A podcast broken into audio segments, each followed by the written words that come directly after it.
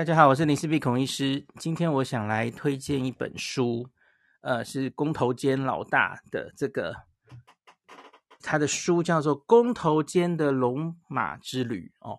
那它的副标叫做《从高知到北海道，寻访版本龙马的足迹》哦。那公头坚老大非常对这个，他可以说他自称自己叫做一个历史宅啦吼。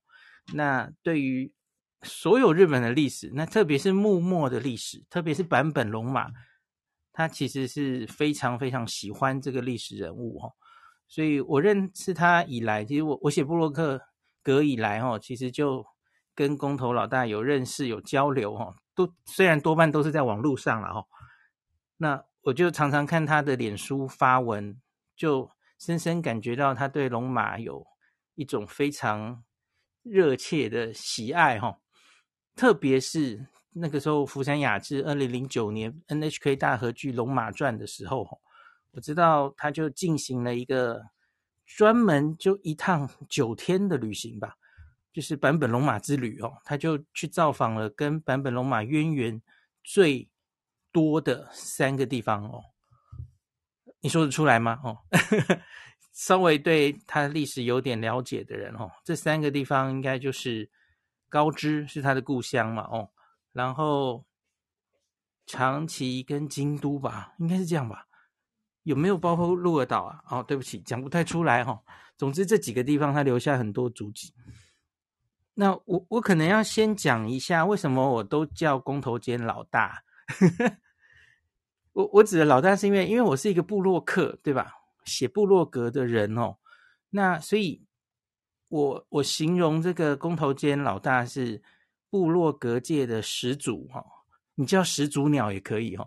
就我们现在常有一些旅游部落客哈，就是数一数二开始写旅游部落格的几个人哈，像比方说爱玛随处走走的爱玛啦哦，呃，有很多其实现在大家可能已经不认识了，因为部落格后来就没有写了，蛮多这样的人哦。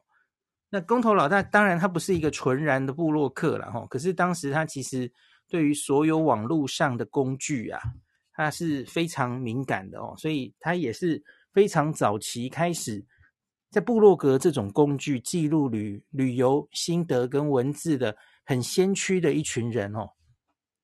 但是在我之前就很早就写了哦，所以其实就是看着他的文章长大的 这样子哦，对，所以我都会叫他老大哈。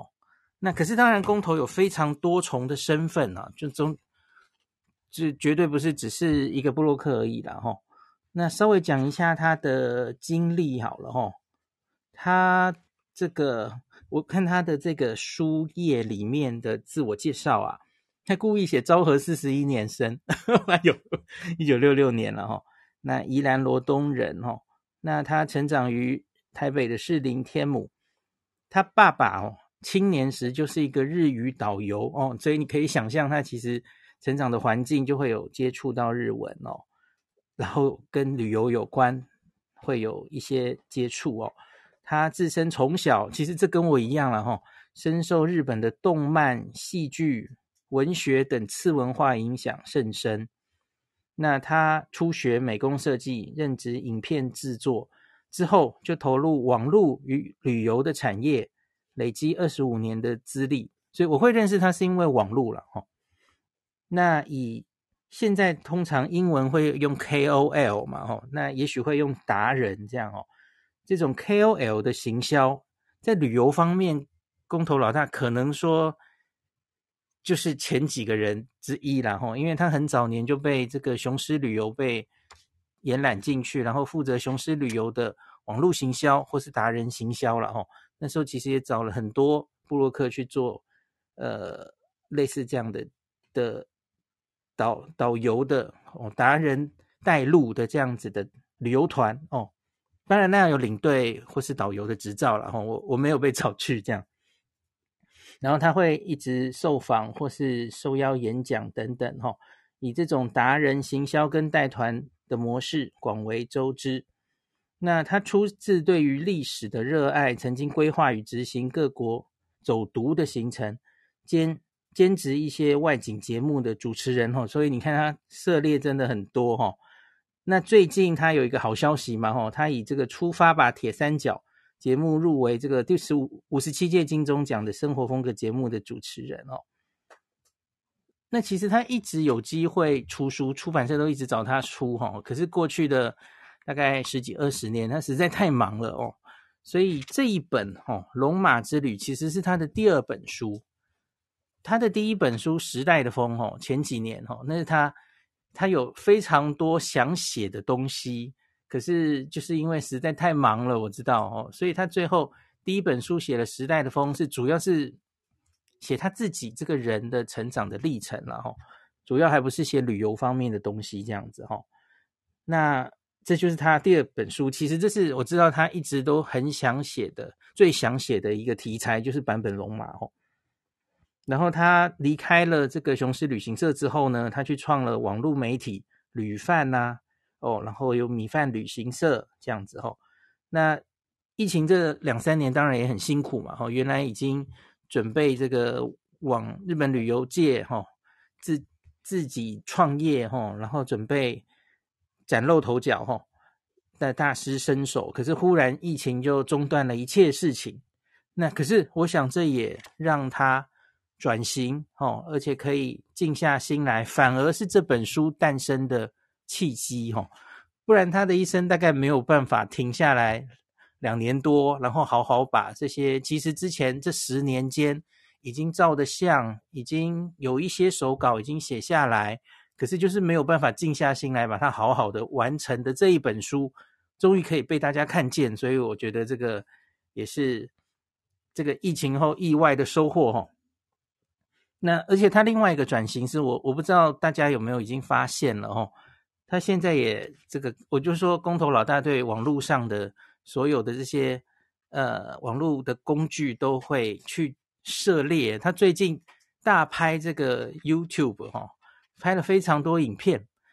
所以，假如你没有时间读文字的话哈、我会建议你去看一下。他已经出了四段龙马之旅的影片哦，从高知开始讲，然后讲到江户，他在东京坂本龙马有留下什么样的相关的足迹哈？哦，我。稍微看一下那个影片，我觉得你一定会就会很想买这本书哈。他在里面念的东西，在这本书里几乎都有写哈。那影片非常非常吸引人，好，大家我会把它留在 Podcast 的前面哈，放四个 YT 的连结哈。我不知道他还会不会继续做下去哈，因为很显然它只是书中很小很小一部分而已哈。要的话，其实这个影片还可以继续做下去哦。那也许会有吧哈。好，那这个就是它的主要介绍。那我们来看一下它的序好了哈。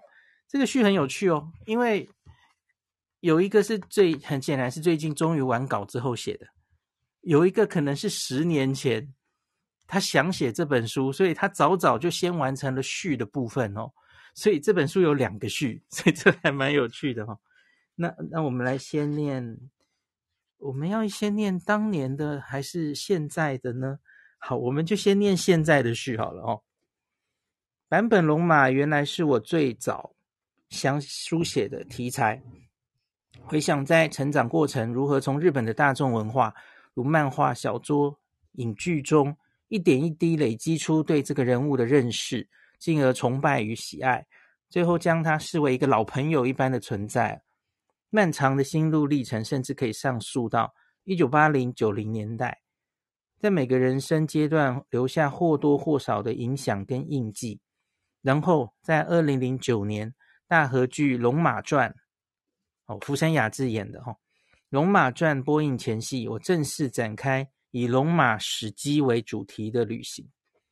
原本在那趟京都高知长崎的旅行完成之后，便有整理成书的打算，可是人生殊难预料，不久。我就便进入了旅游集团，任职媒体与社群主管。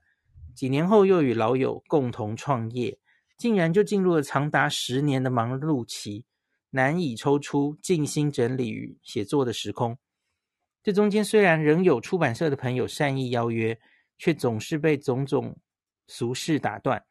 先后也陆续尝试过以部落格、社群平台、讲座等方式，片段的留下了部分文字。但距离这本书完成之日哦，始终是遥遥无期。后来心想，既然如此，那便趁着每次前往日本出差或旅行，只要有机会，便继续搜集与累积各地的龙马史迹。没想到，等到我最后一次有计划的捡拾这个还没有到的地方哦，最后再将东京都内的地点哦走完，竟然已经是二零一九年了。换句话说，这段的龙马之旅了哈，成了跨越十年的大旅行。尽管不是连续的哈，实际累计总共加起来哦，可能也只有二三十天了哦。可是却是一路由这个青年走到中年呐，容貌也从这个飘配小生到了鬓发花白哦，真真实实是一段这个生涯之旅。近两年世界遭逢大疫哦。曾经频繁的旅行也被迫按下暂停键，尤其中间一段必须待在家中的时期，意外成为得以整理相片与文字的机会，因此便开始在脸书以连载的方式发表，累计八十则发文，终于至少走到了一种形式的终点，也有重新整理成书的可能性。然而，经过了这么多年，不仅自己的写作风格跟心态有了转变。阅听人的时间早已分给各种社群影音平台哦，令我必须重新思考呈现的方式，将这些无比庞大的素材用图像、文字、影片等不同的媒介呈现出来。即使如此，在各个阶段写下的内容述说方式不同，松紧程度不一。如果不是获得编辑的大力协助与提供建议，真不知道要到何年何月方可真正完成哦。打开记事本的软体，搜寻《龙马之旅续》，翻出几年前便已经尝试写好的文字。尽管想表达的重点已经有不同哦，可是仍然不舍丢弃。或许各各位也从可以从字句中感受出这个写作风格的差异哦，未必不是一种比较的乐趣。幸好我最终放弃将这本书写成一本严谨的史地考证。仍然是相对单纯的游记哦，旅记。也感谢翻开这本书的你，愿意和我一起走上这趟龙马之旅。好，那他后面把这个原本的龙马之旅的原序也附上来哦，我还蛮喜欢这样的安排哦。每个人的旅行各有其动机，有的为了一张图片的美景，有的或许是因为一座建筑、一间餐厅，当然也有人是为了购物。其实这一切动机都很好，都没有什么高下之分。跟着旅历史人物之旅行，并非我独特的发明。某些旅行团原本就有以艺术家、音乐家为主题而去旅旅行的哦，也是很普遍。坂本龙马作为日本历史上最有魅力的人之一，坊间早已有很多跟着龙马去旅行的指南或书籍，更不用说有大和剧的推波助澜。在日本，从事历史人物的旅行相对是容易的，大到城市，小至村町，只要跟某个历史人物有关，莫不视为当地的旅游资源，大肆炒作，用以吸引对历史有兴趣的人来访。只要有人来，就有消费的可能性，也促进国民的旅游。而日本之所以能做这样的规划，或许还有一点应该要指出来啊，由于皇统啊。这个延续至今，少了朝代的更迭，因为他们就是天皇系嘛，哦，万世一系的天皇哦。那由胜者写历史而抹灭前代功绩的状况哦，相比中国嘛，哦，相对便不明显。即使在当下，哦，亦有官军贼军之分，后世仍有被平反的可能哦。因此，日本历朝历代的人物行迹基本上都被留。保留下来，即使是已经被破坏或不存在的，他也会立碑说明哦。当然，关于龙马这个人的行迹之所以成为我的旅行主题，还是有一些私人原因的。那或许是对一种热血青春改革的向往，或者梦想航向世界的豪情。不妨这么说，这些旅行的过程，正是我去发掘这些原因的过程。以史为行有一个好处是，哦，为了厘清行程中某些景点跟人物的关系，以及书写的顺序，必须重复而且多方面的去查阅各种记载或史料，做交叉比对，无意中增加了许多阅读的乐趣。当然也花了不少买书的钱。有一点必须提到的是，坂本龙马这个人物在二次世界大战之后又获得大众的注目。毫无疑问，司马辽太郎的连载小说影响甚大。司马先生是记者出身，一九六二年开始在报上连载《龙马行》，一九六六年完毕。他开始在报上连载小说是一九五八年的《萧之城》，而同为报人出身的查良镛，就是金庸先生哦。在报上开始写武侠小说是一九五五年的《书剑恩仇录》。司马先生起步略晚，可是这两个人可以几乎视为同一个时期哦。而《龙马行》的连载时间几乎与《天龙八部》重叠，或许可以这么说，正因为这两位大师选择的题材不同，甚至影响了两个文化圈不同的取材与影剧主题。武侠小说固然有其浪漫跟激昂之处，但历史小说因为基于史实，可以边读边走，也是一乐。当然，跟着武侠小说去旅行也并非不可行啊。可惜这个实景跟小说的想象通常出入较大，又不如历史小说哦。话说回来，《龙马行》作为司马先生的历史小说成名作，为求情节吸引人。内容还是有许多出自作者原创的人物跟桥段，而且司马先生的记者背景，对于许多细节做了大量功课与这个实地的访查，哈，故在旅行的过程中，分辨哪一些是真实，哪些是虚构啊，其实是颇费功夫。在这本书里面，如果有一些未经考察清楚的谬误哦，责任是我个人的哈。那自己第一次进行较完整的龙马之旅是二零零九年的深秋，正逢这个福山雅治先生主演的大河剧《龙马传》上映之前，前后花了九天的时间。当走到了最后一个行机，就是长崎的龟山社中，站在龙马曾经瞭望的风景之前，竟然有完成了一场革命的感动。许多热血跟理想在现实生活中遭受挫折的，仿佛也在那一趟旅行中获得了疗愈。又在整理这些景点的过程，没有按按照这个旅行的顺序哦，也不是按照地区，或者是或或许是源自在担任领队或导游的时候啊，为了向团员解说历史的前后顺序、来龙去脉，常常要互相印证，因此在。汇整资料的时候，便希望循着龙马的一生来写哦，最后再列表处理。如此一来，读完这些文字，应该也就可以理解这个人物的生平了哈、哦。这不是我独到的写法，却可以说是我自己最喜欢的一种旅游记事的类型哦。因此就采取这样的方式了。想写的历史旅行题材很多，希望龙马。并非唯一，是为作者之幸。好，这个就是这个书的序哈。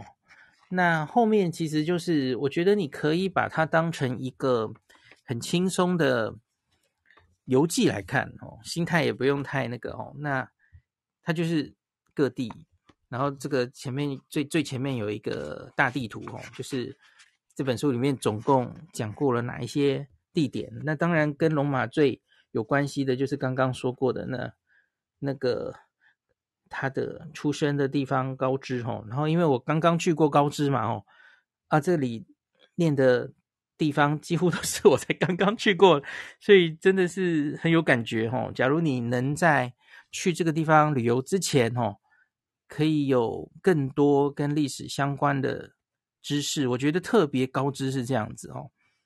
因为大家知道高知呃比较偏远，交通比较不便一点嘛，吼，那它自然风光很重要嘛，呃很漂亮。那可是它在日本的历史上的意义，就因为坂本龙马这个人吼是非常非常重要的。所以，假如你原本对坂本龙马是一无所知，吼，对幕末的历史一无一无所知，吼，那假如可以在去高知之前稍微了解一下这些来龙去脉哈，我相信在你旅程中一定会得到更多。那另外还有提到非常多地方，我看最重要就是长崎跟京都嘛哦。那鹿儿岛、萨摩，呃，也也有非常多哈，因为也跟西山西乡隆盛哦、萨摩藩、土佐藩哦这些地方都是年轻的版本龙马常出出现的地方。那后来还去东京这样子哦。好，那。我我不打算里面详细的跟大家念了哈，因为这么精彩的书，大家自己去买来看。然后在前面的 podcast 的最前面，我会放这个博客来的购书连结哈。那在十一月十九号星期六有这个唯一的一场呃新书分享会哈，然后他是跟这个洪维扬先生一起对谈哦。这个十一月十九号星期六晚上七点到八点哦。那我也会把报名的链接放在前面哈。那这个原本其实主办单位出版社有邀我，要不要也去一起对谈哈？可是很不幸的，大家知道那个时候我已经回东京去了，所以很可惜没有办法参加哈。那看以后有没有机会哈？这个场地好像在中正区临沂街二十七巷一号哦。那假如他大家有兴趣哈，这应该就是。这本书的导读，然后另外是跟这个洪维扬先生对谈。那他最近也有一本书叫《玉一心》嘛，哦，他其实写了一系列的，就是幕末维新史的系列，哦，日本历史作家，哦，那所以大家有兴趣也可以看一下，看一下这个这两位，先买书，然后再去听他们的讲座，应该可以获得更多，哈。好，那今天就讲到这里。感谢您收听今天的林氏璧孔医师的新冠病毒讨论会。如果你觉得这个节目对你有帮助，喜欢的话，欢迎你推荐给你身边的朋友，或是在 Apple Podcast 上面留下评价，后也可以留言哦，五星好像每天都可以留哦。希望大家当我的种子教师，推广正确的新冠卫教，以科学防疫，不要只以恐惧防疫。行有余力的话，欢迎您赞助林氏璧孔医师喝杯咖啡。让我可以在这个纷乱的时代继续分享知识，努力做正确的新冠相关卫教。如果你想看到更多孔医师分享的新冠疫情相关资讯，或是林氏必发的日本旅游资讯，欢迎你加入脸书上的日本自助旅游中毒者粉丝专业。那或是我也有 LINE 的官方账号，或是 Telegram。那这一些连接都在 Podcast 前面的我的电子名片里面。可以在一个页面就看到我所有的发声管道，都欢迎您加入。那我们就下一集再见喽。